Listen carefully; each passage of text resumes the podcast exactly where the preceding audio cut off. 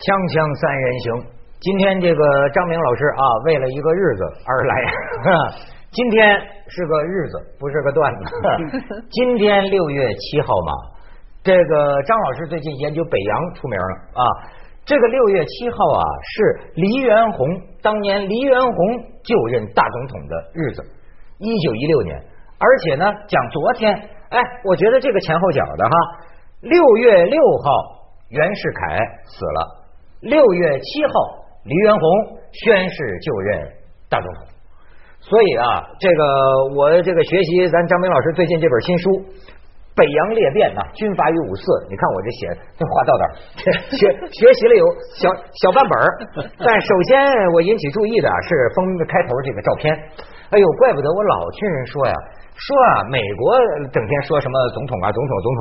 其实中国也有很多历任总统了，这个数目比你想象的多。我们啊，今天可以检阅一下，一九一二年到一九二八年，哎对，二八年对，十六年间，哎，我们可以看看照片，这换了多少个总统啊，非常大总统，什么临时执政啊什么的啊。孙中山、袁世凯、黎元洪、冯国璋。徐世昌、曹锟、段祺瑞、张作霖，好家伙！你说为什么那时候他们脑袋上都杵一个杆儿啊？那是军人，军人礼服。礼服，礼服，元帅礼服。所以啊，我就感觉啊，这个看张老师这书啊，个人有个人感兴趣的地方。有人讲五四啊，有人讲什么，我倒注意一个细节啊，这也关联到我一直以来的一个怀疑。我怀疑在这个北洋时期，说什么北洋军阀、新军呢，或者什么多牛啊，但是我看到一些细节描写啊，我一直怀疑那个时候有没有真正的战争。因为我看到一些那个时候人写的笔记啊，我说是什么情况？说是什么军阀混战，实际上呢，姨太太们都在一块打麻将呢。对对对，这是你什么？你们家老公在那？打仗该打打别人，他们的。哦，就是两方敌对，双方敌对的。太太，太太在打打，也不光是姨太太啊，也有太太也打，原配也打，原配也打，对，原配什么闺女儿子，嗯，什么这个副官老妈子，全全全打，全打，摆大小桌，啊。所以你知道，就说我其乐融融，那是和谐世界。其实你是打互相之间打败了，其实也不会追究这个家属的问题。打败了就打败了，嗯啊！而且呢，那个时候你说啊，什么，比如说吴佩孚啊，往南边打啊，打这个是他也不知道代表谁打，乱七八糟的。但是呢，打的时候啊，所谓这个中国人打中国人呐，我一直觉得啊，跟这个咱们现在说的是他，我老觉得中国的事儿啊不真，你知道吗？就像这个，你知道吗？这个打呀，你看他这里边就写到，印证了我原来的一个怀疑，这个士兵啊。上就是当当当当当就这么打枪，实际根本打不着人，基本上起到一个肋骨助威的这么一个作用。从清末开始，我们先引进海洋炮，引进了之后呢，就是这样的。士兵嘛，比如说有三百发三百发子弹，一只要一开始打仗，战争一开始就开始放枪，啪啪啪啪啪，不管你看不到人。当时有英国军官说来看，说看考察中国军队，你们怎么瞄准？你们瞄你不瞄准射击啊？说比如我往那儿打吧，往这儿看。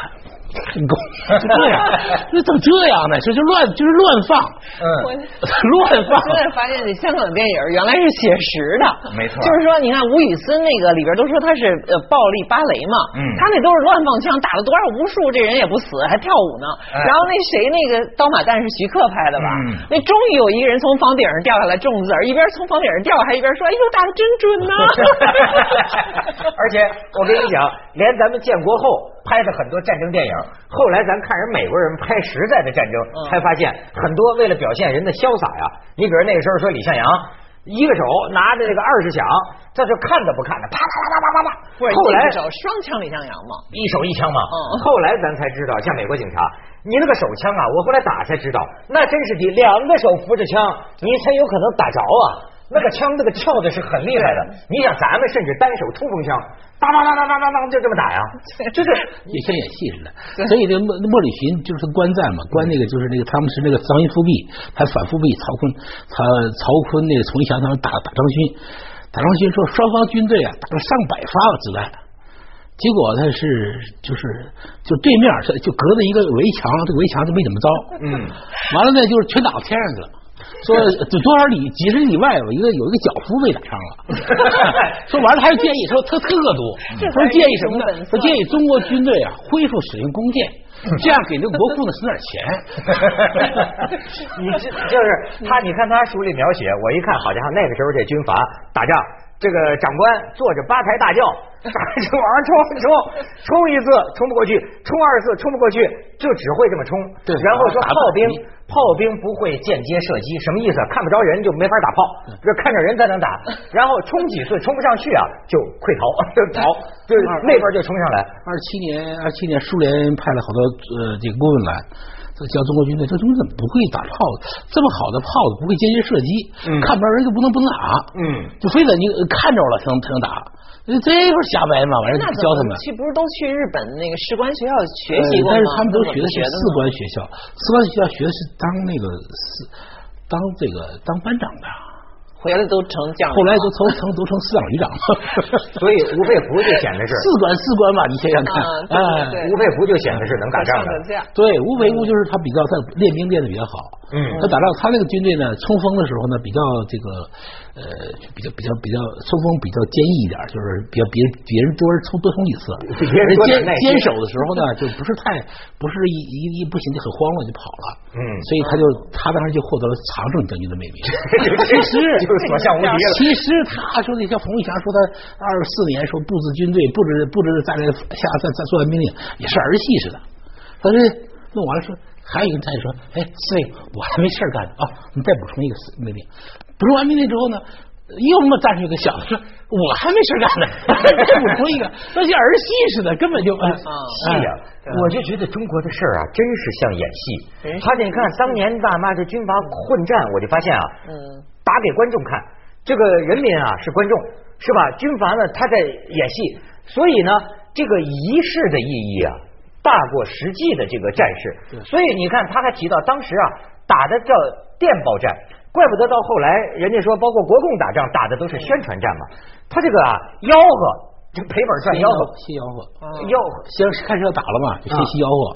双方之间花大概至少至少一两个月，先打电报，互相之间，他那个电报不是说我打给你，你打给我，他通电放在发在发在报纸上，嗯，完了看谁就是大家就看看热闹，看谁说的有理。看谁文采好，大家就看着。有观众给谁叫好？对，那吴佩孚那时候有底下好多才子，像杨杨杨也也也杨云史他们那帮才子啊，那四位数写的特别漂亮。说人说，哎呀，这电报，这电报那好啊，都可以当那个国文范文了。天哪！所以你你看这中文系的学生，像你们这中文系学生看这个就不愁文思不畅，你知道吗？新闻，你知道吗？电报写的好，宣传写的好，这个观众给你叫好。你就能打赢，所以他这里边我还觉得，当年这个什么护国战争，什么讨袁讨逆，你知道吗？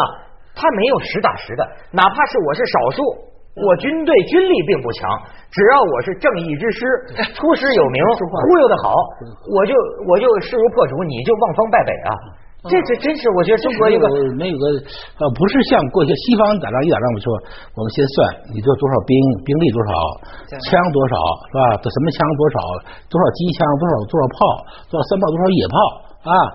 这个这个完了，后来还有坦克什么飞机什么，咱们算这一般都算这个嘛。就这个，我觉得这是不是也？咱们先换，咱们不不算这。这是不是也是就是咱们的传统也衰落了？那古代的不是咱孙子兵法不是也知己知彼也得算吗？以前都有都有规则。对，他们肉搏战的时候，就冷兵器时代就不太不跟这个稍微有不同。冷兵器时代反正你打嘛，打双边一操面，不管是几十万人。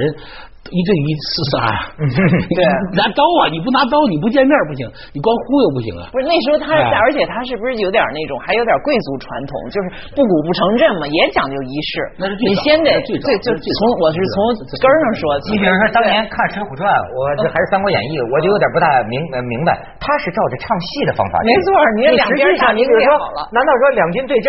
各出一个大将，没错，这俩打一下，就决跟拳击比赛似的，谁打败了，这个掩杀过去。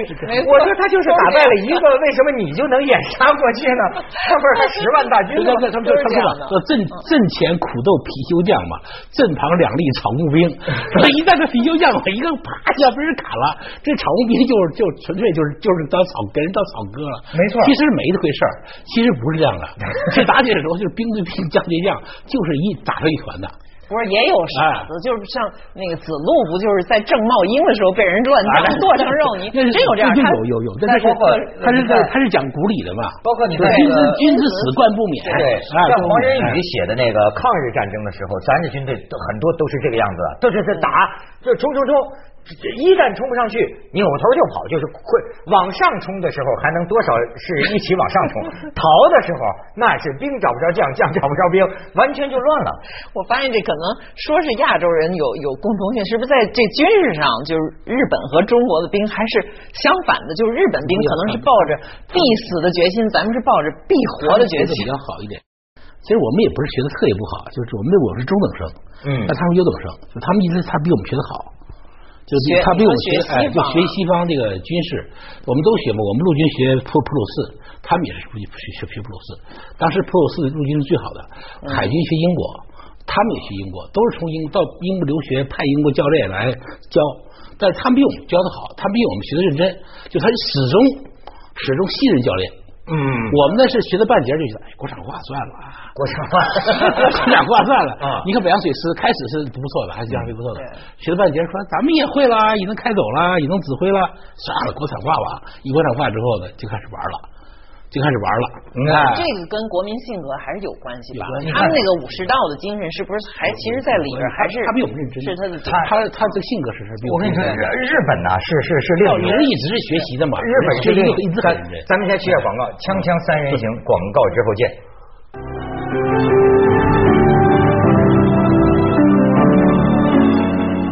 所以我老感觉啊，咱们好像这个搞仪式，搞仪式行，演戏行。这个这个这个这个这个这个擂鼓助威，这都可以宣传行，但是真玩真的，那至少在那个年代，往往就是一触即溃啊！而且呢，这一个军队下乡啊，我觉得跟一帮做生意的跑单帮的也没什么两样，到哪儿都是鱼肉乡里，然后长官吃这吃饷啊，就是在里边淘弄钱呢，就往往我就觉得就是干什么事儿不像个干什么事儿的。他就是这样，就是他很奇怪，就是比如说像当年当年一大批人嘛，就是比如说我们这讲的新军，就军军阀新军变变来的嘛，他们开始就是真是军人现代化，想富国强兵的，跑到日本去学学士官，学士官呃技术学校呢，学习也很认真的，非常认真的，吃了很多苦啊。但是回了国以后当了师长旅长之后呢，就很快就变了。本来是穿穿军装的嘛，戎一身戎装嘛，嗯，对吧？后来就不愿意了，就开始给人开始唱跑马褂了。嗯嗯嗯，完了就开始这个子曰思云了，跟人诗酒唱和了，然后呢也不骑马了，嗯，抬轿，你说军里头抬一轿子，一轿子越来越大，开始做开始做四层的，做八层的，后来十六层的。大叫特别大，什么里都都装进去了，什么那个他的烟枪啊，也就化烟了，烟枪也装进去，小老虎也装进去了。你说这这怎么干？打鬼仗？是啊，这个民族挺好玩嘛，他也不认真是吧？所以我发现咱们那可能也就能打败印度，在中印之上打打不是咱们胜。你发现没有？网上前一段流传过一个就是中印阅兵式的比照，就中国吧要跟印度兵比较起来，咱们还是有我看一个照片，就是中国拿一个那硬硬气功啊，拿一块。块砖啪往头上一撞就粉碎啊！然后那印度呢，真的都是什么玩瑜伽的，就几排一个什么上树的，穿的还特别漂亮那种。然后就就你感觉是一个审美效果特别好的一个阅兵式。我就跟你说，这还不光是解放军还行，你们说还行。从红军这个八路军到解放军，其实他不玩，他不玩花架子。啊，对。他为什么能赢呢？就是他其实他真不玩花架子。嗯。以前的他的确，他又他没资格玩。对。他连服装都资本不齐，是吧？你说这个说咱们整整服装，说咱是看红军说这个服装那整没法整那服装，染料都没有，只能说把那个草木灰给染上灰灰不拉几的。你他他他都你看你看他们当时吊吊儿郎当的样子，他没法玩花架子。但是你看，这就是打出来的。我发现中国人是什么？不得不打。打的时候，最后你看，真正这个战争，中国人打的越来越有点实打实的实打实的样子。我觉得是后来到抗日战争，那就知道真要杀人流血，这就是对那时候是吧？打打出来了吧，对吧？但是你看，一旦成平日久，对，就开始讲究虚的了。这种虚虚实不打仗就开始玩花架子。哎，也就是，你看那北洋水师，北洋水师那时候就是。北洋水师本来啊就是好想好好练的，就是是就是就是就是本来指望他指望他指望他富国强兵了嘛，指望他汉，那那时候世界第七啊，比比日本还排排前位呢，那很牛的，经常这样，还本来是指望这指望的，后来呢，呃，英雄人一走之后呢，就开始玩花就开始玩花样了，就什么呢？就是我就玩玩队列。玩队 列，哎，进进出出玩队列，指挥一指挥手这个手旗一指挥啊，什么军舰怎么能开成一条线？完了看那个纯亲王，纯亲王是代表其他后去检阅兵，一看，哎呦，玩的挺好。你说打靶也挺准，有些就是炸点。啊，我但是我让领导看见漂亮就行了，就是预先在那埋伏好炸药，这样打出去那边哐炸。因为你要想真的是实弹射击。他没准儿领导这个一来一看的时候呢，你平时也许能打准，领导一一激动他打偏了，干脆炸点就完了。领导也不懂，像那个亲王他哪懂这个，他看看出名堂来。所以就是玩就是玩花架子，再往前走也是如此。就是就是你看这个原来的清军的时候，清军就是玩花架子，就是我我甚至说我他他司空想啊，这一个比如我这一名额五百人，顶多我弄二百五就不错了，有的甚至一百人，到人底下说我在雇人。但是我有肯定有几十个人是玩是能玩的，什么骑马呀，什么马上射箭呐，马上翻跟头啊，什么爬杆啊，嗯，队列也整挺好。完了这个这个有几人玩杂技，玩杂技玩的挺好，齐活了。后来这个曾国藩就说这样不行，曾国藩练宪军时候力革赤壁，湘军淮金很实在，但是结果。等了打败打打败天津建国之后，他们也没什么事干了，没事干，又开始搞于是，又开始又又又老一套。所以你知道，我我最近还看一个什么呢？就是他们这个汤姆汉克斯和这个斯皮尔伯格呃拍的那个电视剧，就是那个叫 The Pacific，就太平洋，就讲这个这个美军二战的时候，美军跟日本争夺一个一个岛那个打仗。你知道我看这个，我就有一个感觉，这个我用词不一定准确啊。整个东方，包括日本。在对待战争这个事情上啊，他都有一种精神性的东西。美国人不同，美国人是完全的务实务实主义者，就是打仗就是这样嘛，瞄准了打死你就打死你，对吧？你看，你看，包括日本算是很很牛了，打仗很厉害。但是你看，也有一个问题，就打到后来，美军呢就在那感慨，就说他毛泽东怎么不投降呢？要么美美军打的心里崩溃，就说你们打不过。这个日本鬼子就是一种，我认为是一种求死仪式。对，所以我觉得他不是一个打仗，他是两种文化的冲突。他觉得不行了，那日本兵光着膀子举着个刺刀，哗就出来，美国兵的就防备他们，突然出来就梆梆梆梆梆梆把他们都干掉。你最后变成了一个殉殉死，就是打仗不到最后变成了一个不是实打实的。一个事情，中国，这我联想到一个这个西藏的军，就有历史上有一名，就是那个英国那军官叫 Young Husband 吧，咱们翻成叫荣鹤鹏，他就打进藏的时候打的很惨，就他那英国军官到最后到什么程度，就看这些藏人呢，就是他那个武器本来就悬殊到没有办法，就就这么往上冲，就愣往上冲。就不，他怎么就不交枪呢？也不死。完了，最后他们都完了以后，说的这些看着这些藏人死了这么一片以后，都吃不下去饭，因为等于对英国军官来说，这是一个没有荣誉的战争，屠杀啊。可是呢？西藏那边也很，他们说就看前面真死人了，最后都很沮丧，他也不掉头跑，就低着头走了。后来一问说什么呢？说我们都是被活佛、被喇嘛都都给我们念过咒语的，一念咒语他们就应该死的，他们怎么跟义和团一样就是啊，我们应该是不死的。他也有这个文化，就实际上过去我们一直就是在包括国民党军队还有日本军队，他其实都没有这样一个观念，就是说我到时候可以和就是光荣投降，就是我可以光荣投降这个问题，他基本都不允许。就是他不没有活路，对他不允许你投降。对，国民党军队也是也是一样的。咱们去一下广告，锵锵三人行，广告之后见。